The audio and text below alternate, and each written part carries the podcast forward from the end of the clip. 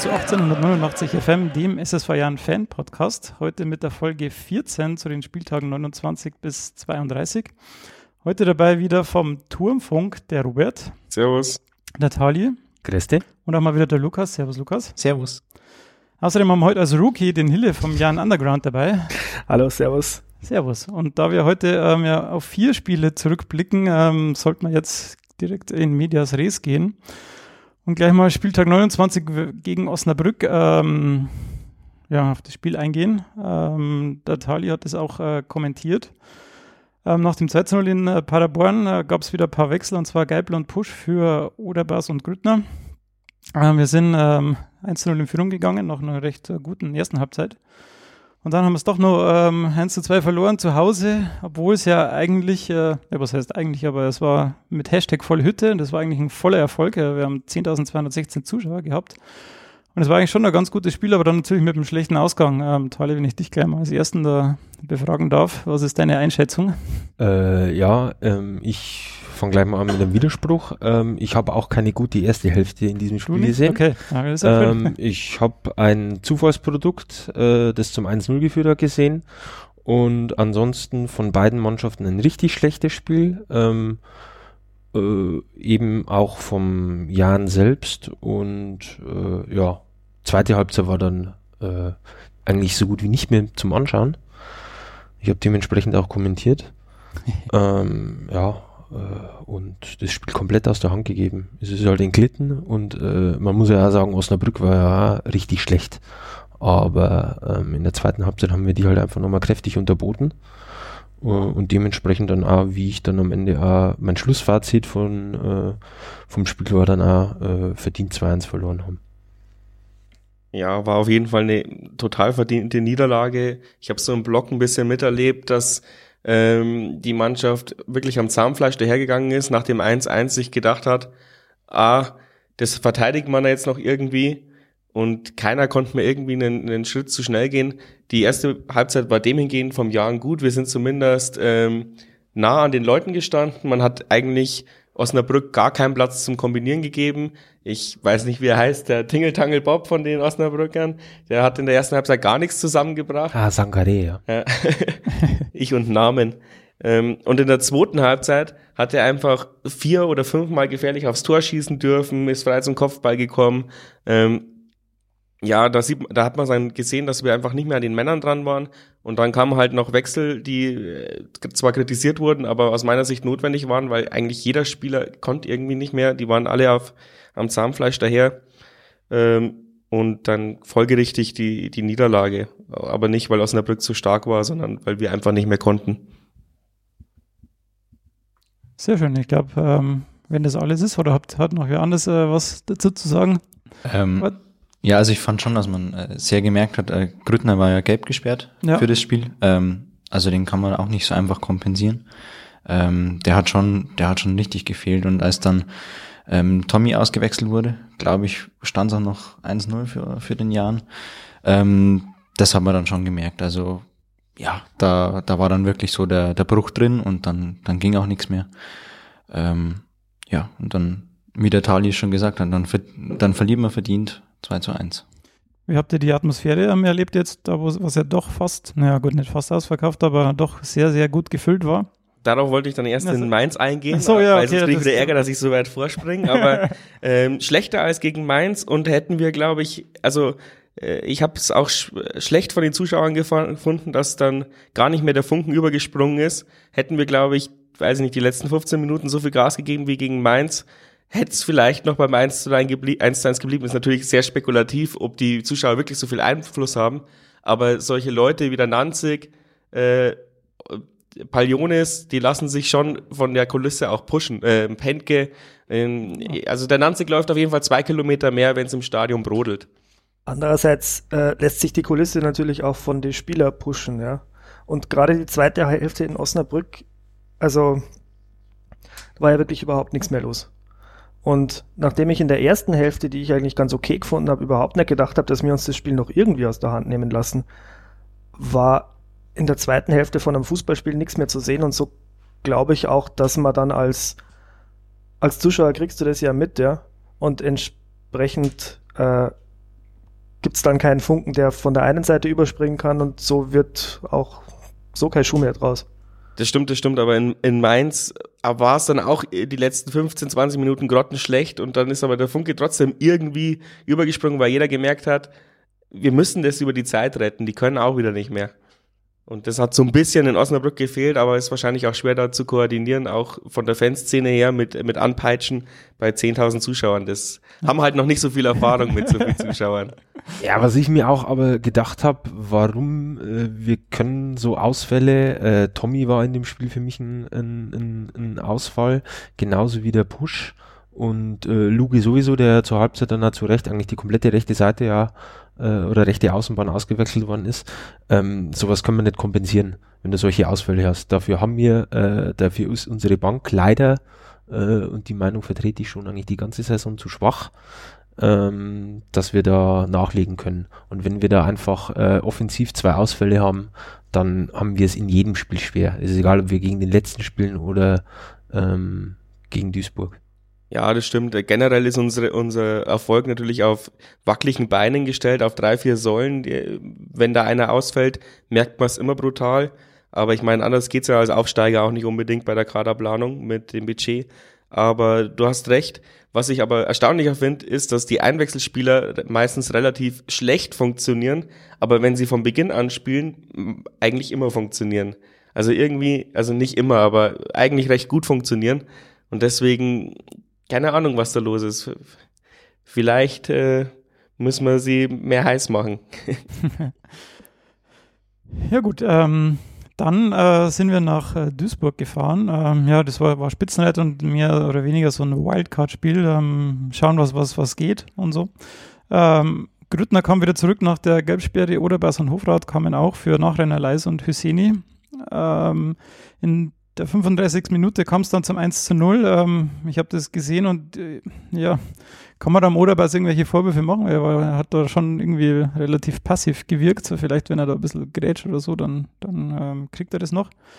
Dann gab es in der 40. Minute äh, die rote Karte gegen Hofrat nach dem Foul da an der, an der Seitenlinie im Mittelfeld. Ähm, können wir vielleicht auch nochmal drüber reden, ob die vielleicht zu hart war. Und die gute Halbzeit wird dann mit dem 1 zu 1 belohnt. Ähm, fangen wir mal vorne an. Äh, Wer mag was dazu sagen zum, äh, zum 1-0 äh, vom Oderbass? War das, kann er da was machen oder wahrscheinlich erinnert Ja, der Fehler geht da einfach äh, vorher los. Äh, aber das ist ein Fehler, der uns äh, bei unseren Gegentoren, haben wir ja schon einige, äh, häufig passiert.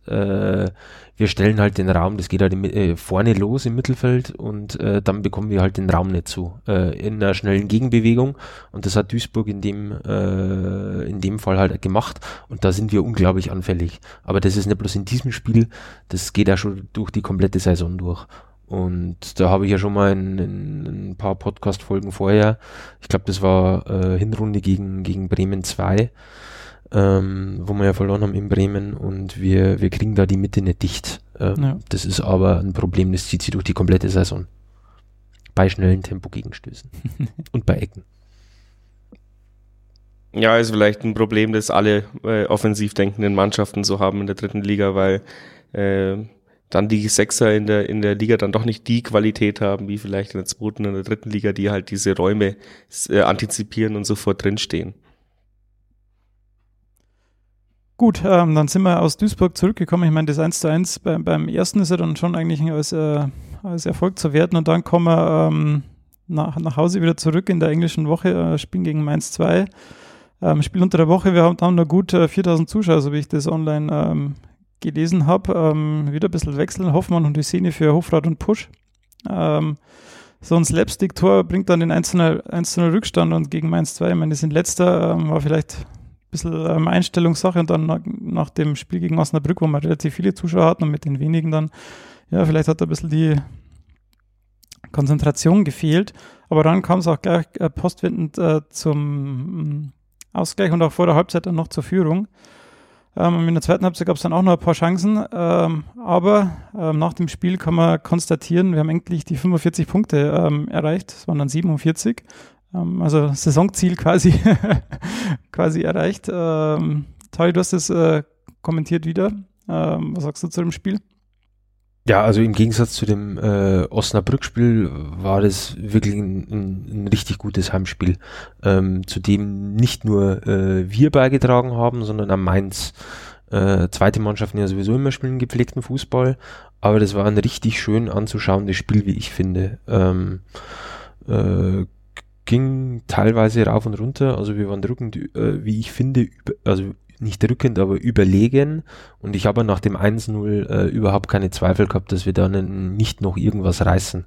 Ähm, mei, so ein Tor kann passieren, äh, mache ich äh, dem Pentke überhaupt keinen Vorwurf. Ähm, weil den Ball muss man nicht zu ihm zurückspielen, den kann man irgendwo hin äh, ballern und äh, der hat dann schon so viele Punkte gerettet in der Allerdings, Saison. Ja. Äh, also da gibt es von meiner Seite überhaupt keinen Vorwurf und ja, ansonsten, was das Einzige, was ich bemängel halt in dem Spiel, ist ja diese äh, Chancenverwertung. Ähm, nach dem Spiel habe ich ja den äh, Knoll interviewt und der meinte ja, also äh, ständig so ein Krimi allerweil in diesen Spielen braucht er nicht, das ja, geht an seine Nerven. Und das ist ja wirklich so.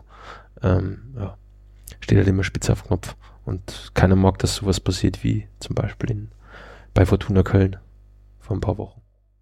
Ja, aber da hat man den Sack ja schon fast zu. Wo? der, dafür ist 2-0, 10 Minuten Verschluss, das ist ja quasi der Sack zu. Ja, aber, ja, eben, genau. Ja. Aber siehst es ja bei uns, dass, nicht äh, dass sowas auch nach hinten losgehen kann. Ja, ja, klar, aber ich meine, ich glaube, die brauchen den Nervenkitzel. Wahrscheinlich ist ein 3 zu 1 bei uns gar nicht so safe wie ein 2 zu 1. Weil ich so weiß nicht, ob sie den Nervenkitzel brauchen. Ähm, wir machen halt einfach unsere Chancen nicht. Also wenn wir die konsequent zu Ende spielen, dann äh, gewinnen wir dieses Spiel sicher. Also ich möchte mir jetzt nicht auf irgendeine Höhe festlegen, aber dann gewinnen wir halt das Ding einfach. Das stimmt, aber das ist ja kein exklusives Jahrenproblem. Ich meine, wenn wir jetzt dann bei Magdeburg sind, die kotzen wahrscheinlich heute noch im, im Kreis, dass sie, dass sie ihre 300-prozentigen nicht machen. Ja gut, ich kenne jetzt, ich kenne jetzt die äh, Statistik nicht, aber ich glaube, dass wir relativ weit vorne sind an, an ausgelassenen äh, Großchancen, wie es ja so heißt. Das ist auch wieder eine Sache, was ist eine Großchance, aber äh, keine Ahnung, vielleicht veröffentlicht Liga 3 online mal so eine Statistik.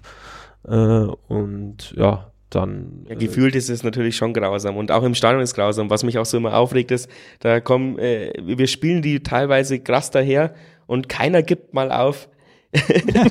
also keiner bricht mal so richtig ein, ja. Ich meine, das siehst du ja in der ersten, in der zweiten Liga immer mal wieder. Äh, jeder, der gegen Bayern spielt zum Beispiel, ist es auch vermessen, uns damit zu vergleichen, aber äh, dann, dass, dass wenn man dann merkt, heute geht nichts, dass die Spieler halt dann auch irgendwann mal sagen, okay, das Spiel schenken wir ab, aber gegen uns, denken die Gegner anscheinend auch noch immer, da ist noch irgendwas zu holen. Also das hätte ich, das, da würde ich gerne mal noch dieses Jahr im Stadion stehen und, und mir denken, cool, die lassen sich abschießen. Ja gut, beim Spielstand von 2 zu 1, da lässt sich, also ganz ehrlich, aber so eine zweite Mannschaft, also so junge Spieler, wenn du denen 3-4 einschenkst oder sowas, dann haben die auch keinen Bock mehr. Ja, ja, dann fangen die an zum Holzen und das können sie nicht. Und dann, ja. Äh. Aber die schaffen wir halt einfach nicht.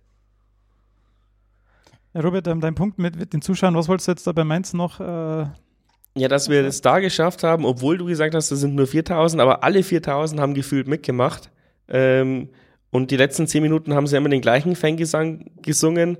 Und da hat man richtig gemerkt, dass die Mannschaft davon profitiert, weil die sind auch da die letzten zehn Minuten tatsächlich am Zahnfleisch gegangen. Und ich äh, bild mir ein, dass, dass wenn wir da eher eben den Funken nicht auf die Mannschaft übertragen haben, weil das ist eben das was der Hille gesagt hat. Die Mannschaft ist eigentlich dafür zuständig, dass die, äh, der Funke auf die Zuschauer überspringt, aber da war es ein bisschen umgekehrt. Und man hat zum, bei solchen Akteuren wie Nanzig, äh, Knoll und ähm, Penke schon gemerkt, die, das, die auch sehr emotional sind, ähm, dass ihnen sowas wirklich was bringen kann. Und da Chapeau an unsere Zuschauer, da hat die komplette West mitgemacht, Hans Jakob natürlich auch komplett supportet und sogar die VIP-Bühnen haben teilweise mitgemacht. Und ja, das, die letzten zehn Minuten waren schon echt äh, beeindruckend. Das habe ich so noch nicht bei uns im Stadion erlebt. Und Dann lag das auch am, am, Zeitpunkt des Spiels, also dass es unter der Woche abends war, dass es da vielleicht ein spezielles Klientel ins Stadion kommt irgendwie oder? Ja, es, es spielt immer mehr Sachen ein. Es hatte zwischenzeitlich auch noch mal ähm, ja einen Abschwung der Stimmung gegeben und dann gab es wieder irgendeine Aktion und dann ging es wieder komplett los und äh, dazu beigetragen hat halt auch, dass äh, die Ultras das Lied nicht gewechselt haben, habe am Wochenende auch nochmal mit ihnen gesprochen und da haben sie aber kurz bevor sie, bevor es dann nochmal abging, entschieden, äh, wenn jetzt nicht gleich wieder Gas gibt, dann wechseln mal das Lied. Also es hängt schon immer so am seidenen Faden, ob es eine geile Stimmung ist. Aber ja, das war wirklich ein einschneidendes Erlebnis, dass wir nur 4000 Leute im Stadion hatten und das eine Stimmung, also viel bessere Stimmung hatte wie gegen Osnabrück. Und das hat ja dann der Heiko ehrlich auch von sich aus in der darauffolgenden Pressekonferenz auch nochmal selbst betont. Und das will schon was heißen, weil so oft geht er jetzt auch nicht auf die Fans ein, aber wenn er es ja, bemerkt, dann lobt er auch. Es werden halt eben gerade wegen der Aktion volle Hütte in Osnabrück entsprechend Leute im Stadion gewesen sein, die sonst eher nicht hingehen, ja. Das ist für die halt dann was Neues. Und das muss man auch irgendwie erst einmal verinnerlichen und ich möchte jetzt nicht sagen lernen, aber es trifft es, glaube ich, ganz gut. Ja, wenn du das erste Mal im Stadion bist, ne, dann. Ja, eben. Und gerade wie du gesagt hast, wenn unter der Woche jetzt 4000 Leute sind, äh, das ist dann halt ein spezielles Klientel, das das eventuell schon gewohnt ist und dann funktioniert sowas wohl auch leichter. Ja, ich hätte sogar gedacht, dass bei dem Spiel weniger Leute kommen, weil Werbung haben wir definitiv nicht gemacht äh, von diesen, wie, wie, wie der Hille ja schon sagt, dass da äh, von diesen äh, 10.000 Leuten gegen Osnabrück ja genügend äh, waren, die aufgrund äh, ja dieser im Vorfeld gestarteten Werbung in Stadion gekommen sind. Und die haben ja, die sind ja beim Osnabrück-Spiel äh, bitte enttäuscht worden. Und ich habe eigentlich mit einer absoluten Minuskulisse gerechnet gegen Mainz 2, weil wir sprechen ja immer nur vom Regensburger Publikum. Und da meine ich jetzt nicht irgendwie die Leute, die immer ins Stadion kommen, sondern halt einfach, ja, die das Stadion eventuell etwas voller machen könnten. Der Lukas nickt die ganze Zeit, aber hat auch nichts mehr ähm, hinzuzufügen. Kann nur zustimmen. Alles klar, sehr gut. Dann kommen wir gleich zum äh, Magdeburg-Spiel. Ähm, wieder ein Auswärtsspiel und das war ja dann jetzt, nachdem wir ähm, 47 Punkte haben, ja auch ein, ein richtiges Spitzenspiel. Ähm, da kamen äh, Push und Nachreiner für Hüseli, Hüseni und Oderbas wieder ins Spiel. Und das Magdeburger Stadion, das war auch fast voll, also die hatten 20.000 Zuschauer, was ich eigentlich schon ziemlich ziemlich stark finde. Ähm, zur Halbzeit stand es dann 0-0. Ähm, es war eine starke Leistung von Penske. Ich kann mich da an zwei Situationen erinnern, wo er zweimal ähm, stark klärt. Dann kriegen wir leider das 1 0. Also der, das war nach einer Ecke und der stand da ziemlich nackert äh, umeinander und hat das dann äh, natürlich überragend, also was heißt überragend gemacht, aber dann eingenickt äh, zur 1 0 Führung. Kurze Zeit später haben wir dann aber was heißt später, das waren zwei Minuten später, dann auf 1 zu 1 gestellt, nach einem schönen ähm, Schuss von Salah, der sehr platziert da ins linke Eck ähm, geschossen hat. Und das 2 zu 1 war dann auch sehr, sehr sehenswert. Schöner Schuss von Tommy. Ähm, die rote Karte dann für einen Geipel in der 77. Minute. Und da habe ich mir dann gedacht, naja, vielleicht wird es jetzt nochmal eng, äh, irgendwie auswärts zu zehnt. Aber gut, die Magdeburger haben dann die guten Chancen, die, Chancen, die sie dann noch gehabt haben, auch nimmer ähm, gemacht. Der ist kurz vor Schluss ähm, auch, hat der Beck noch eine gute Chance gehabt, aber die hat er dann knapp vorbeigelegt. Ähm, und deshalb stehen wir jetzt eigentlich ganz gut da. Nach den, am 32. Spieltag haben wir jetzt 50 Punkte, stehen da knapp an den Aufstiegsplätzen dran. Also geht da noch mehr, ist die Frage. aber jetzt noch mal kurz zum Spiel. Wie schätzt ihr das Spiel ein? Was der Flughast vielleicht mal ähm, zu Wort kommt. ja, also wenn man vor, vor 20.000 Zuschauern ähm, einen Rückstand so beeindrucksvoll dreht, dann ist eigentlich die Antwort kurz und knapp, ja, ich glaube schon, dass da noch mehr geht. Ähm, in, inwieweit da mehr geht oder wie, wie, wie sich das vermessen lässt, das, das bleibt jedem selber überlassen. Aber ich wäre zufrieden, wenn wir diesen obligatorischen vierten Platz am Ende halten könnten. ähm, aber das ist, also das war wirklich so das Spiel, wo ich mir dann, wo ich mir echt gedacht habe, ja. Also ich habe eh immer das Gefühl, dass wir vielleicht auswärts zurzeit doch ein bisschen irgendwie, weiß nicht, vielleicht li liegen uns die Auswärtsfahrten zurzeit ein bisschen mehr wie, wie daheim. Gut, vielleicht sind das ja Spiele, wo man nichts verlieren kann. Ich meine, in Duisburg, in Magdeburg, das sind so Spiele, da wo jetzt auch keiner irgendwie erwartet, dass man jetzt da das Haus rockt und dann irgendwie 3-0 gewinnt. Ja, das, das äh, kommt wahrscheinlich hinzu. Ähm, du hast es gerade gesagt, also bei der roten Karte von Geipel, da habe ich mir dann auch gedacht, okay, das wird jetzt nochmal sehr, sehr spannend. Ähm, aber dass man das dann eigentlich so über die Bühne schaukelt, was es ja auch nicht immer beim Jahren gab und äh, dank Philipp Pentke, der eigentlich da die Punkte festgehalten hat, sowohl in der ersten als auch in der zweiten Halbzeit, ist man dann, glaube ich, auch zu zehnt unterm, unterm Strich ähm, verdient als Sieger heimgefahren.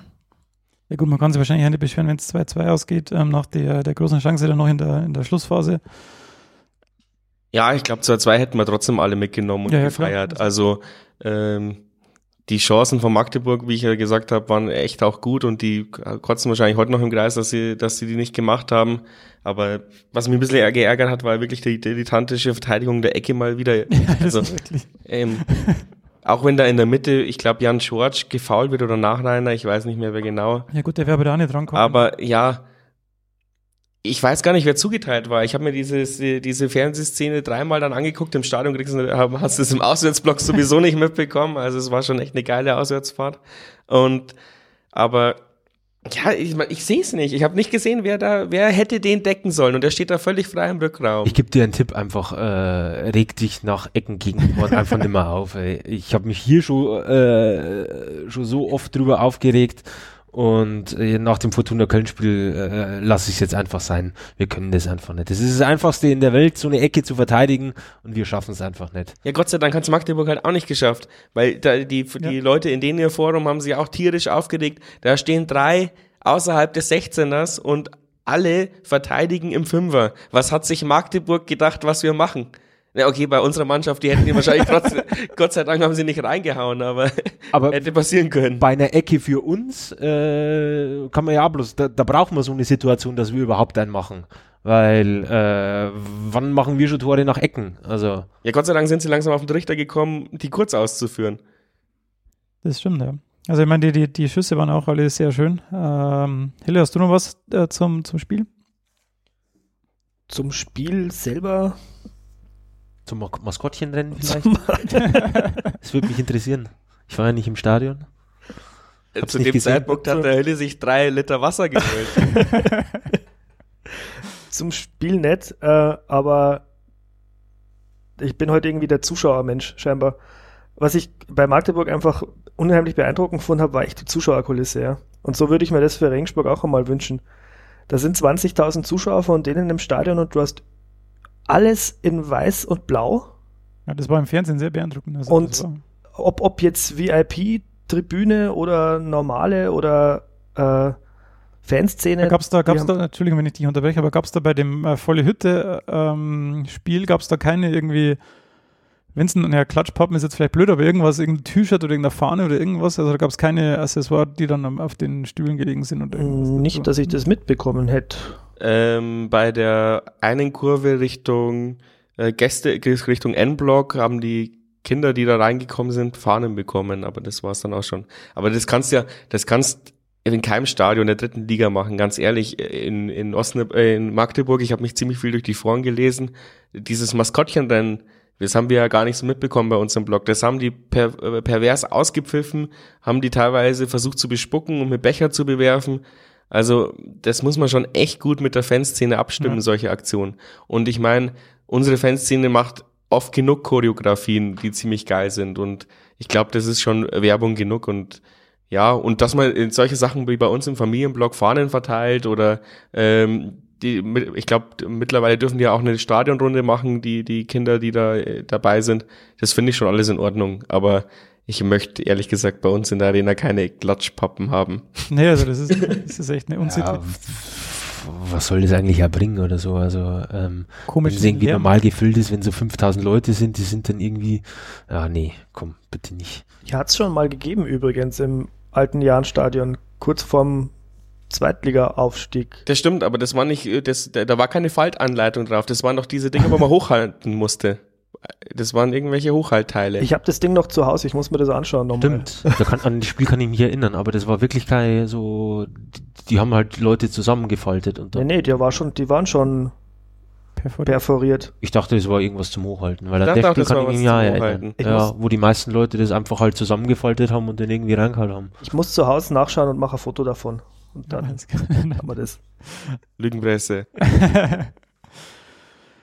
Gut, dann sind wir jetzt ja ähm, schon mal mit die Spiele durch. Ich habe mir noch ein paar äh, Punkte aufgeschrieben, ähm, die ich noch gerne ansprechen würde. Und zwar gab es jetzt äh, während der Zeit auch ein paar Vertragsverlängerungen, also schon für äh, perspektivisch für die für die nächste Saison. Ähm, Geipel und George haben die ähm, Verträge schon mal verlängert. Das ist ja auch schon mal ein ganz äh, gutes Zeichen eigentlich, ähm, dass auch wenn es jetzt nichts werden sollte vielleicht. Ja, da seid ja ihr eher die äh, Langzeitfans. Ich kann mich nicht erinnern, dass wir jemals über die Saison hinaus gedacht haben. also zumindest, dass tatsächlich Leistungsträger, also da irre ich mich jetzt wahrscheinlich auch, aber mir ist es auch genauso vorkommen, dass jetzt äh, Jan George verlängert. Großartig, hätte ich mir nicht gedacht, ehrlich gesagt. Also das sind, ist der Jan sicher nicht der einzige Verein, der da Interesse dran hat an dem Kerl. Ich meine, der Geipel hat ja auch für drei, drei Jahre, glaube ich, sogar ja. verlängert. Also das ist ja schon relativ langfristig, würde ich jetzt mal, mal sagen. Ähm, ich habe, äh, was ich eigentlich ja sonst nie mache, was ich mir da anschaue, äh, diese Jan Arena äh, auf TVA.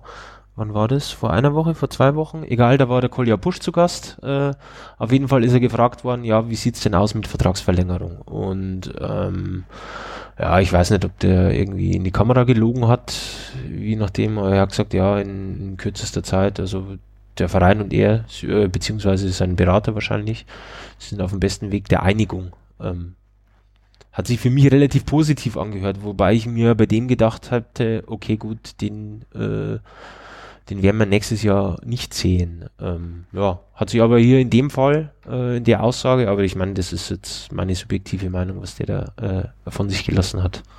Ähm, hat sich für mich für nie wie äh, eine mögliche Verlängerung angehört oder dass man da eine Chance zumindest drauf hat. Ähm, dann sollte mal wieder die Leistungen auch bringen. Ja, aber das Gleiche hat er auch relativ offen bei uns hier im Podcast gesagt. Ähm, also ich nehme es ihn schon ab, aber natürlich ist der Kolja natürlich auch jemand, der einen Berater im Rücken hat, der ihn sicherlich gerne irgendwo hin verkaufen möchte, um, äh, um zu schauen, äh, um da noch was mitzunehmen. Also zumindest ist, ist ein Kolja sein Berater nicht einer, der die Füße stillhält.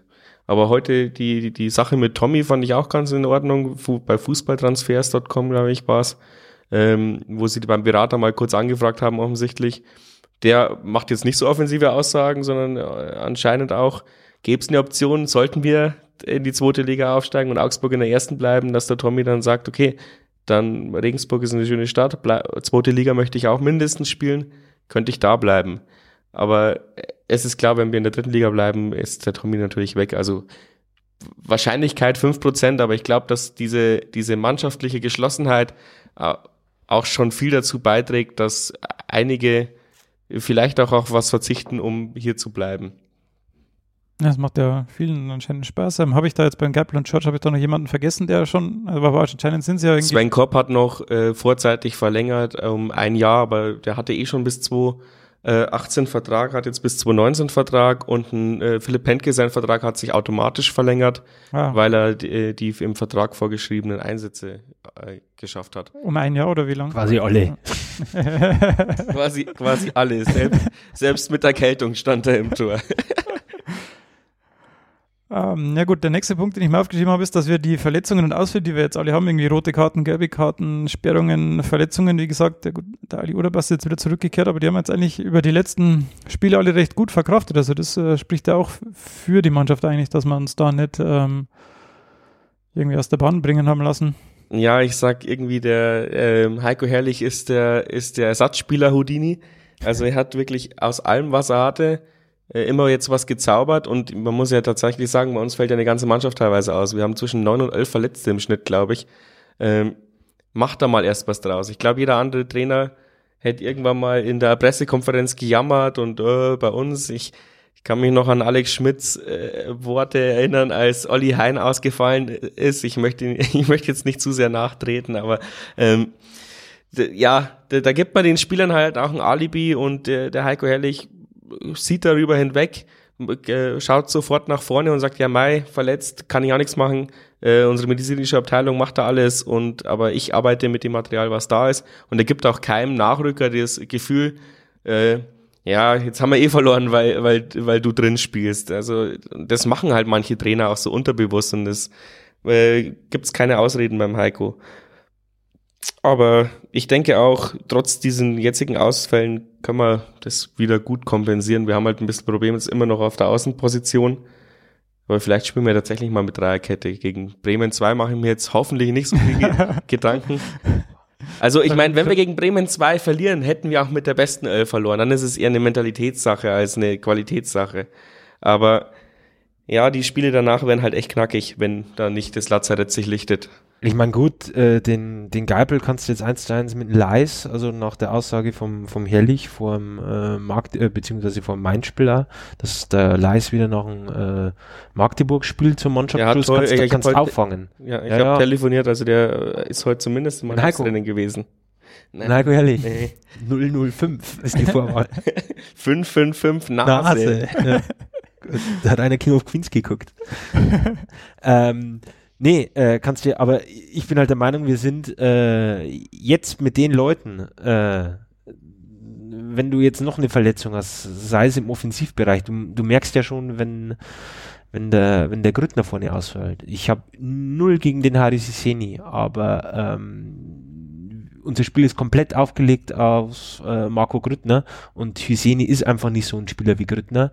Ähm, und äh, die Spiele, die wir mit ihm gespielt haben, also gerade das Osnabrück-Spiel, ähm, äh, das, wir haben halt versucht, ihn anzuspielen wie, äh, wie Grüttner und das ist halt komplett in die Hose gegangen. Und der haut sich zwar rein ohne Ende, aber äh, der der kann das nicht spielen, was der Grüttner macht. Da, da fehlt ihm einfach ein Stück weit auch äh, die Technik, die Grüttner hat. Das ist meine Meinung. Äh, ja. Und äh, deswegen, um jetzt da wieder zurückzukommen, glaube ich, wir können uns keinen weiteren Verletzten leisten, wenn wir ambitioniert die Ziele halten wollen. Also ja, das war jetzt weiterhin vorne so, mitspielen. immer so knapp an der Grenze irgendwie. Es war dann wieder, dass, dass irgendwie genau so viele verletzt waren, dass wir das alles auffangen haben können. Dann wurde wieder einer fit, jetzt der Ali Uderbers und dann haben wir wieder Ausfälle, die wir aber dann gerade noch so kompensieren können. Und jetzt, glaube ich, sind wir gerade so an der, an, an, der Linie. Wenn wir da mal drüber kommen, dann wird es schwierig. Ja, genau, das wollte ich damit sagen. Ja, Stand jetzt, ähm, glaube ich, stürzt es uns in eine große Krise, wenn äh, Grüttner, Knoll oder Penke ausfällt. Also einer von den drei, wenn ausfällt, haben wir brauchen wir gar nicht mehr nach oben schielen, glaube ich. Und äh, Hille, du hast mir noch so eine schöne Anekdote zu, zu Penke und Stärke der Torhütte beim Jan erzählt. Vielleicht kannst du ja hier auch nochmal erzählen. Äh, ja, was, was habe ich gesagt? Dass wir immer gute Saison gespielt haben und immer aufgestiegen sind, wenn wir wirklich guten Tor Torhüter gehabt haben. Also, ähm, ich kann mich da erinnern an äh, Rufen Sattelmeier, wenn, ja. als großes Torwarttalent. ja, stimmt. Er hatte zumindest bei uns seine beste Phase. Ja, ja, ja, ja liegt also auf Talent. Hätte besser bleiben sollen. Unterschwellige Kritik, Entschuldigung. Oder Anfang der 2000er auch Uwe, Uwe Gospodarek. Äh, und jetzt eben Philipp Pentke, den ich schon wirklich als, als den, den Rückhalt der Mannschaft sehe. Und ohne den, das hast ja du auch gerade vorhin schon gesagt, äh, der hat uns dermaßen viele Punkte schon festgehalten. Und darauf kommt es auch irgendwie an dann zum Schluss. Ja, wenn man von aus einer stabilen Abwehr kommt und hinten zumindest jemanden hat, auf den man sich verlassen kann, dann ist vielleicht auch der Druck dann auf die Hintermannschaft nicht so groß, wenn man weiß, man kann sich zumindest in den meisten Fällen auf den Tormann verlassen, dann geht das. Ja, ja mir fällt in der, in der dritten Liga kein Torwart ein, der im 1 gegen 1, also äh, wie oft schon Spieler von uns, also aufgrund unserer offensiven Spielweise allein aufs Tor gerannt sind oder die Chance dazu hatten oder auch auf der Linie, äh, sehe ich gerade keinen besseren Torhüter im Moment als äh, als Pentke. Und ähm, der Kommentator vom äh, MDR zum Beispiel, der ja relativ viele Ostspiele macht, der hat ja auch gesagt, ähm, der ist aus seiner Zeit aus Chemnitz oder sonst wo, ähm, merkt man da auch nochmal in seinem et etwas höheren Alter ja einen wahnsinnigen Qualitätsschub, der der hier anscheinend in Regensburg, ich weiß ja, ich habe ihn jetzt in Chemnitz nicht verfolgt, ja, äh, äh, genommen hat auch wenn er da teilweise nicht äh, oder dann kaum mehr gespielt hat. Aber ja, das, das, das zeugt ja vor ihm, dass der noch in, ähm, im besten Fußballeralter sich immer noch äh, ja, steigert. Und das finde ich ja.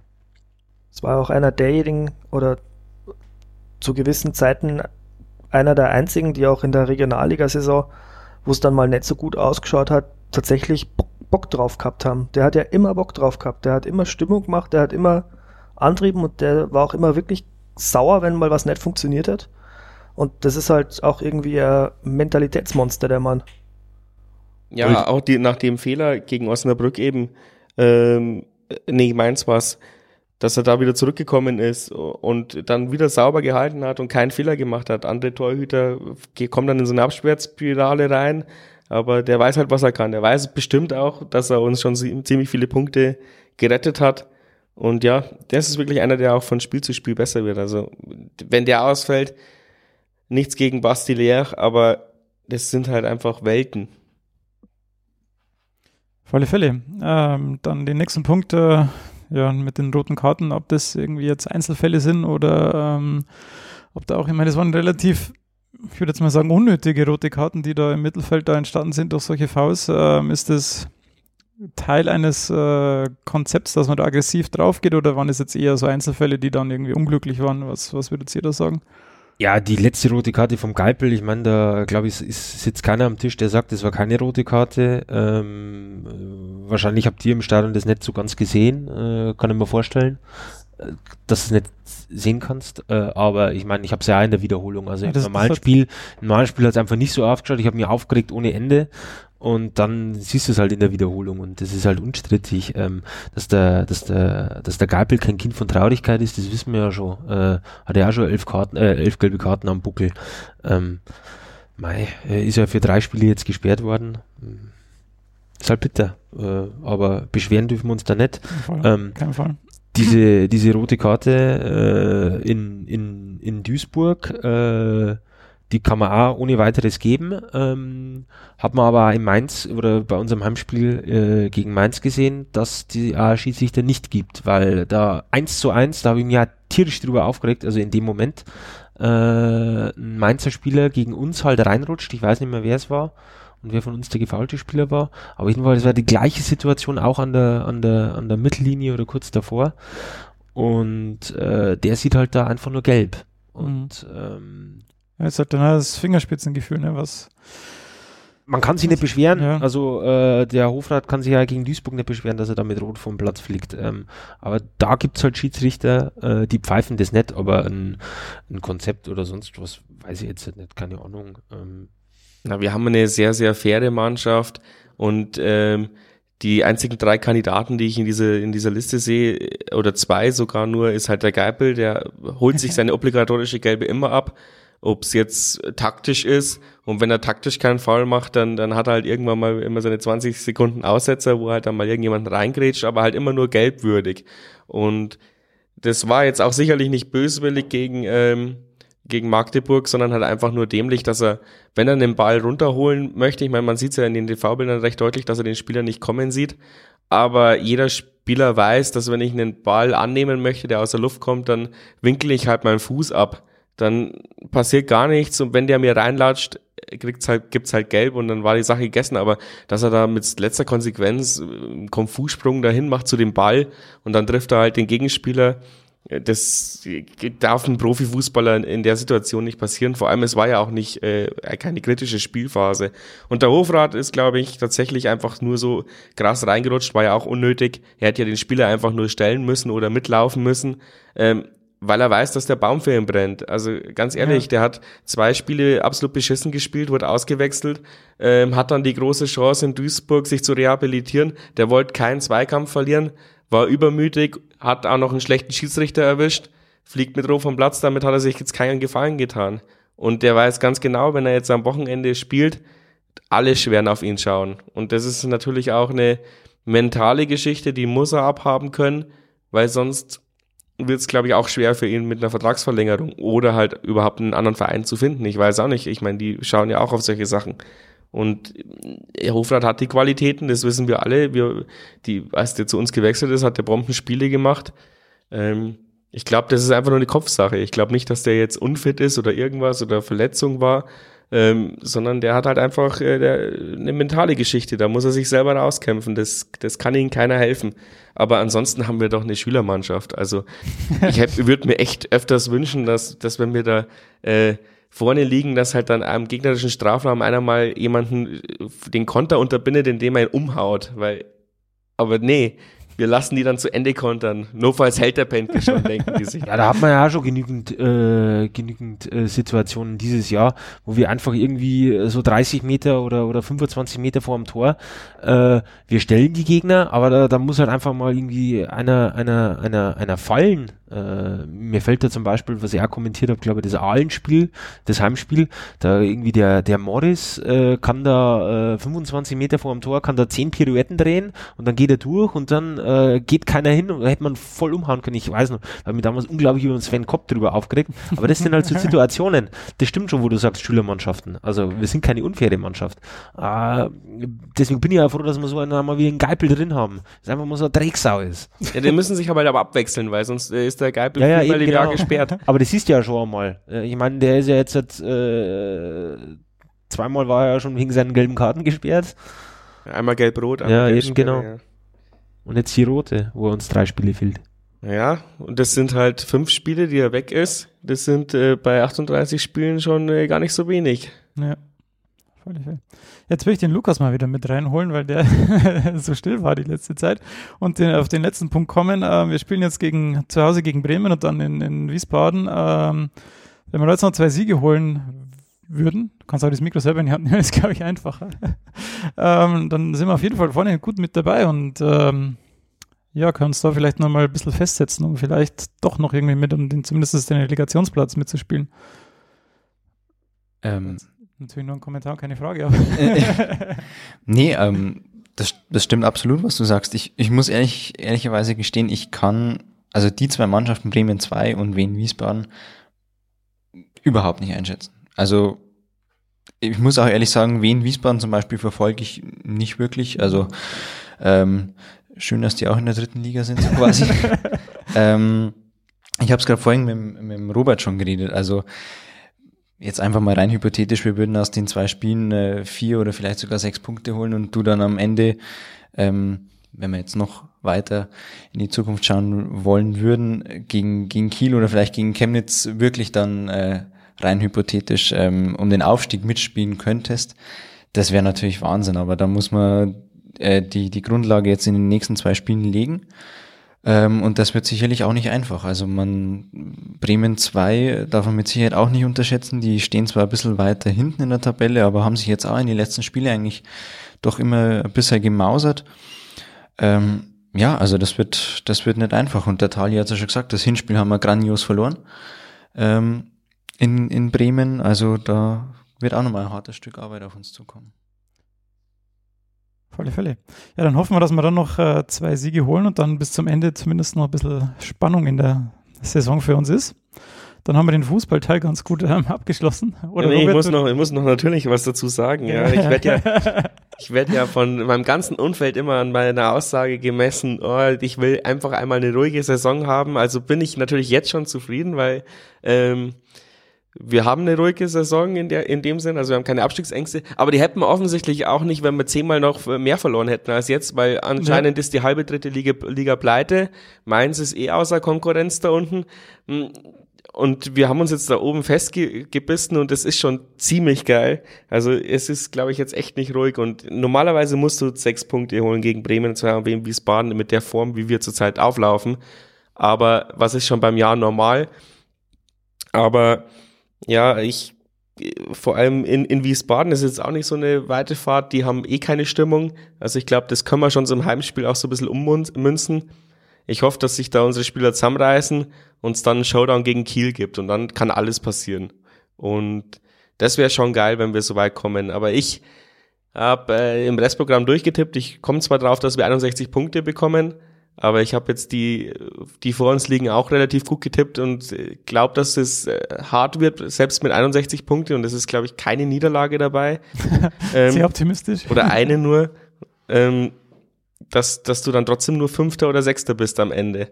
Ich glaube, dieses Jahr, also jetzt hat den Endspurt, muss wirklich jeder alles geben. Ich glaube nicht, dass irgendeiner da oben noch großartig einbricht. Hoffe natürlich irgendwie, dass äh, Magdeburg jetzt vielleicht doch gegen Rostock gewinnt, auch wenn da der Brand trainiert. Aber ja, es, es wird eine geile Schlussphase und ich hoffe, wir machen es noch ein bisschen spannend, indem wir jetzt diese zwei Spiele, die eigentlich mindestens vier Punkte rausgehen, äh, dass wir das mitmachen. Und äh, scheiß auf die langweilige Saison. Also meine exklusive Meinung ist, dass wir da mindestens vier Punkte holen müssen und dann ist das entscheidende Ding am 29.04. zu Hause gegen Kiel, weil das wird das Spiel. Das stimmt, das aber ist das für mich das entscheidende Spiel, weil wenn du da vier Punkte holst und ich, ich, ich bin der Überzeugung, dass Kiel jetzt auch in den nächsten zwei Spielen irgendwo Punkte liegen lässt, äh, dass du da irgendwie noch Chancen hast. Ich rechne Magdeburg mittlerweile schon als eigentlich als äh, die, die werden jetzt, die haben äh, zum richtigen Zeitpunkt äh, von uns einen Dämpfer bekommen. Die werden sich in der Saison nichts mehr erlauben. Also das ist mein Gefühl.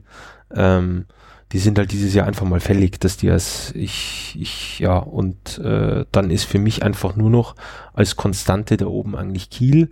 Und wenn wir jetzt hier was irgendwie mitnehmen wollen in diesen entscheidenden Dingern da, dann können wir auch noch ein bisschen mitreden. Ob es dann am Ende klappt oder nicht.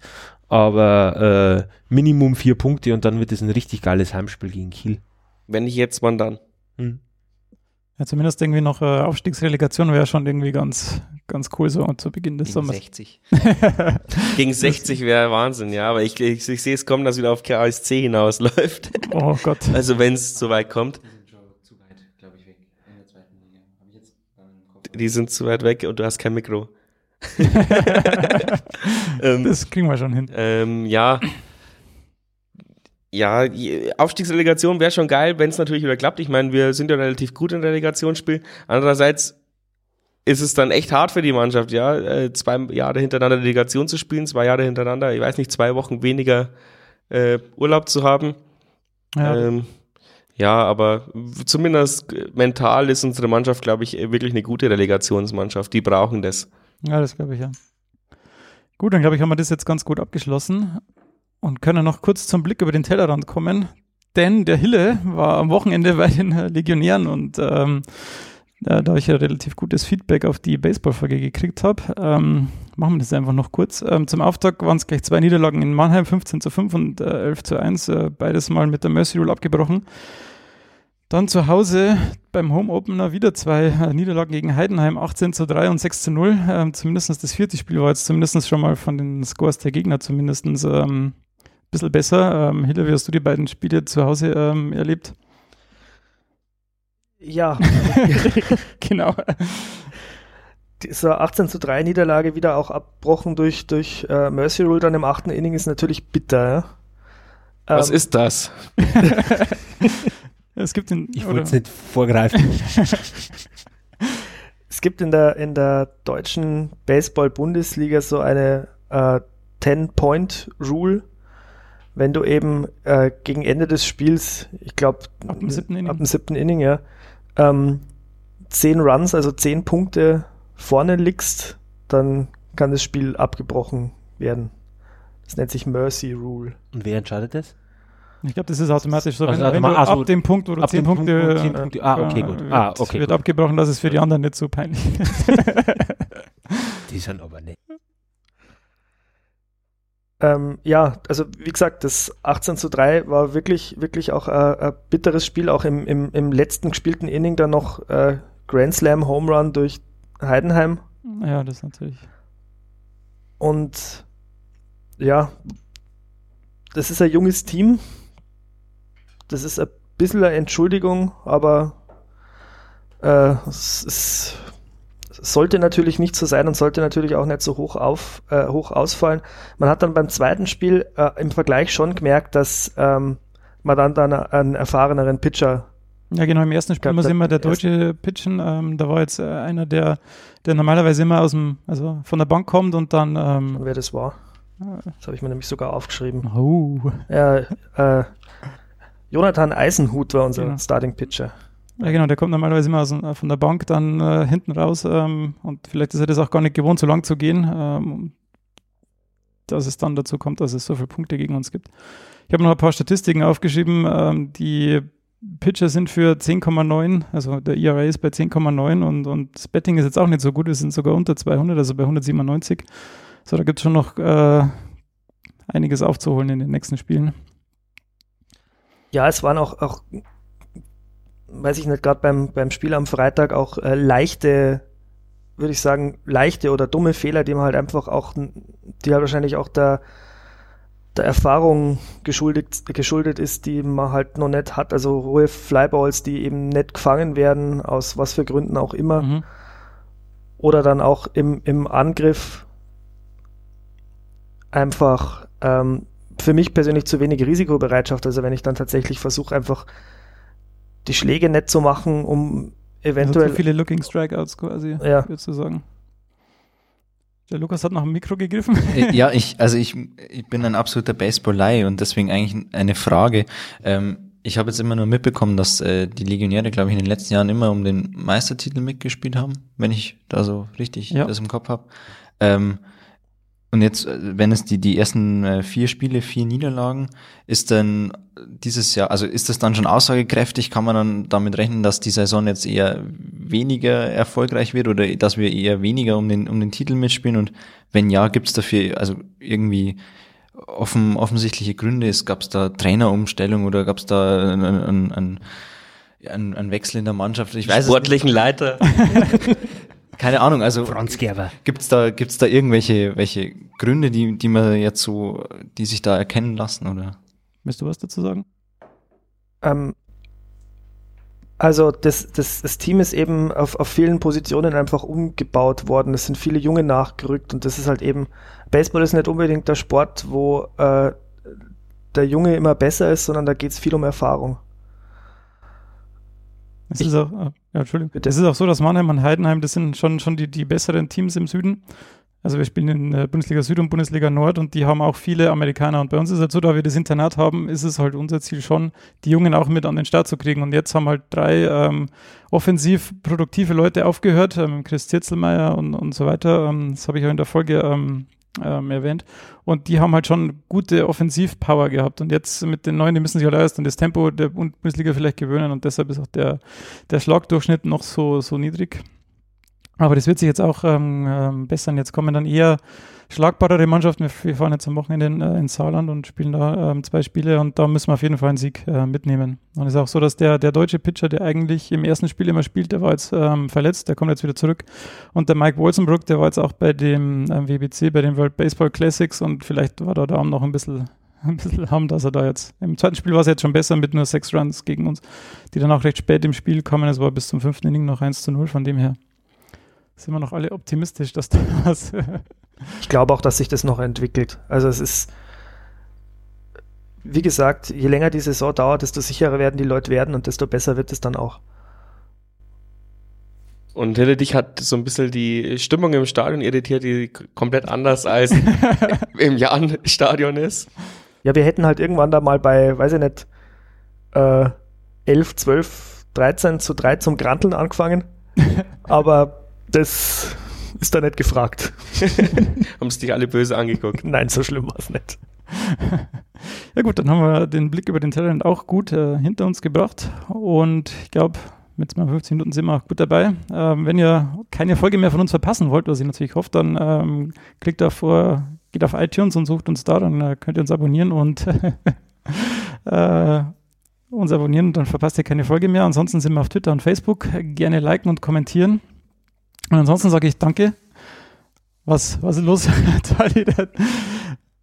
Punkt 7 ist Stefans scheinbare Rechtschreibignoranz. Rechtschreibignoranz, ja. Alles gut. Alles gut. Ich will die Kritik nicht unter den Tisch kehren. Alles gut.